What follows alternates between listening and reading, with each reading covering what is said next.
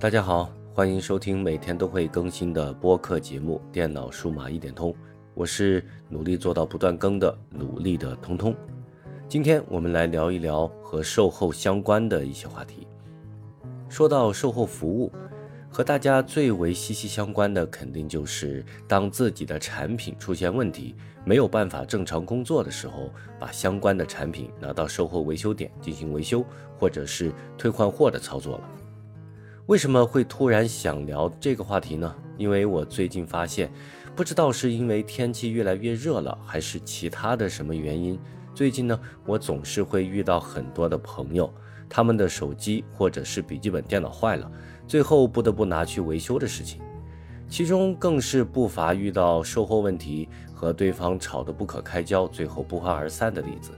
还有更悬的。买回来的产品还没有用就直接是坏的，在退换货的时候呢，也遇到了一些小问题。所以，既然我身边的朋友们都接二连三的遇到了这样的问题，那么索性就拿一期节目来说说售后的问题吧。其实，我们首先需要正确的去看待产品损坏或者是无法正常工作这个问题。现在大家身边的数码产品都有很多，除了常见的手机、电脑、电视。耳机这些常见的物件呢，像是投影仪、扫地机、智能音箱、指纹锁这些产品，也越来越多的走进了我们的生活当中。正是因为这个原因，我们几乎每个人都会遇到产品出问题的时候。而随着互联网越来越发达，我们也很容易能够在网上看到有人抱怨这个品牌不行，有人抱怨那个品牌不行，到最后就发现好像自己认识的所有品牌都不太行的样子。而关于这个话题呢，我之前也专门开了一期节目，有过详细的分享，所以在这里就不再多说了。感兴趣的朋友们可以自行收听。那么啰啰嗦嗦的说了这么多，我的意思是什么呢？我想要表达的是，只要是商品，那么就有损坏的几率。只是对于单独的个体来说，这个损坏几率要么是零，要么就是百分之百。所以，如果我们首先就害怕产品出问题而缩手缩脚的去使用这些产品的话，好像又太过于得不偿失了一些。购买这个产品的意义呢，也就不大了。我们更加应该注意的是，在拿到产品的那一刻，以及在产品真正出现问题、准备进行售后服务之前，应该去注意哪些问题。从而让我们在真正进行售后服务的时候，不至于产生我刚才说到的那种不欢而散的结局。首先，我们来说说退换货的问题。其实这个问题我之前的节目呢也聊到过，所以在这里就简单的一笔带过一下。更加详细的内容呢，大家也可以去节目列表里自己选择来进行收听。如果我们是通过网购买来的产品，那么我们可以拍一个包含拆箱。直到产品正常使用的这个整个过程的视频，一旦我们在检查产品的时候发现了问题呢，这个完整的视频就能够作为我们找到销售方、作为退换货的强有力的证据。而如果我们是通过线下购买的产品，那么也最好在走出店门之前和销售一起对产品进行一个全方位的检查。因为线下门店是很少去提供无理由退换货服务的，所以这个检查的流程就显得特别的重要。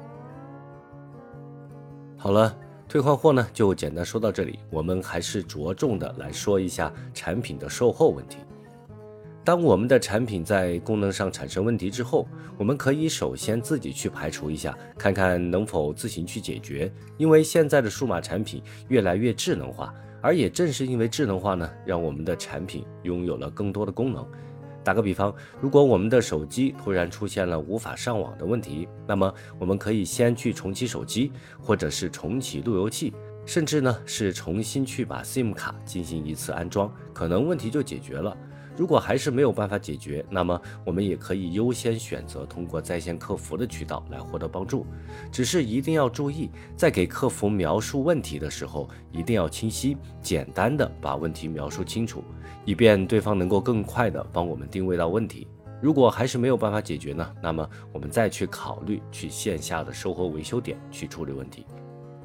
而说到线下的维修点，我们还要额外的注意一些问题。首先就是如果产品是物理层面的损坏，比如屏幕碎裂，那么售后是不会免费对它进行维修的。所以，针对物理层面的损坏，我们可以直接通过官方网站或者是在线客服电话客服去了解一下相应部件的维修费用和维修后的质保情况，以免直接到了维修点又因为高昂的维修费让自己白跑了一趟。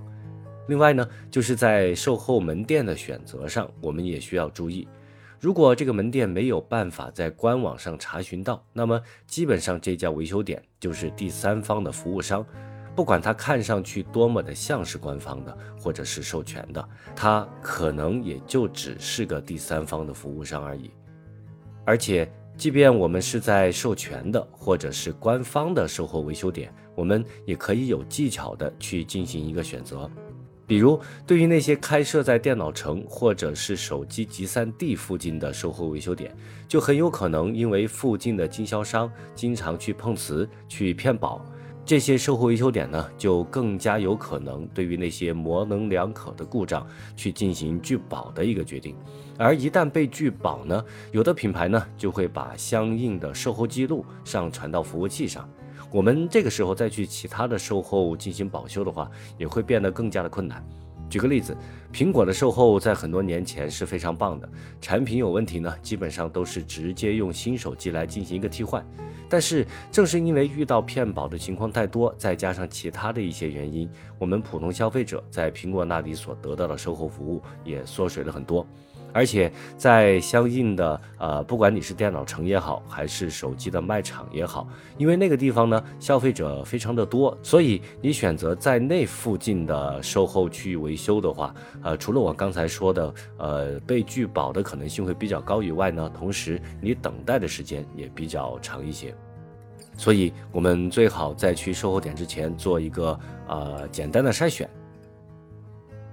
而对于那些在本地没有售后点需要寄修的朋友们，还需要额外的注意一点，那就是要去避免因为物流的原因而造成的产品被拒保的情况。比如，我们的手机屏幕本来只是没有办法显示了，可是寄过去以后呢，售后说因为屏幕有碎裂，所以拒绝了我们的保修要求。这个时候，如果我们有一个完整的产品故障重现的视频，再加上关机封箱，并且记录了快递单号的这样完整的一个视频，那么在这个时候，我们至少还能够想办法去找快递或者是售后方来进行一些其他方面的呃解决方式的尝试。好了，时间也差不多了，希望通过这期啊差不多十分钟的节目，能够让大家在售后服务方面有一些之前没有的收获。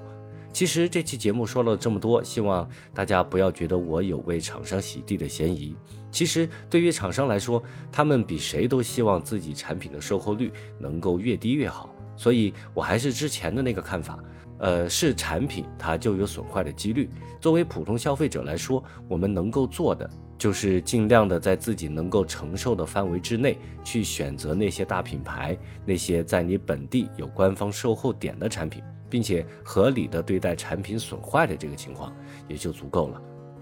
最后，如果你觉得这期节目做的还不错，那么关注、收藏、点赞、分享可以随便来一个。你们的关注是我持续更新的最大动力。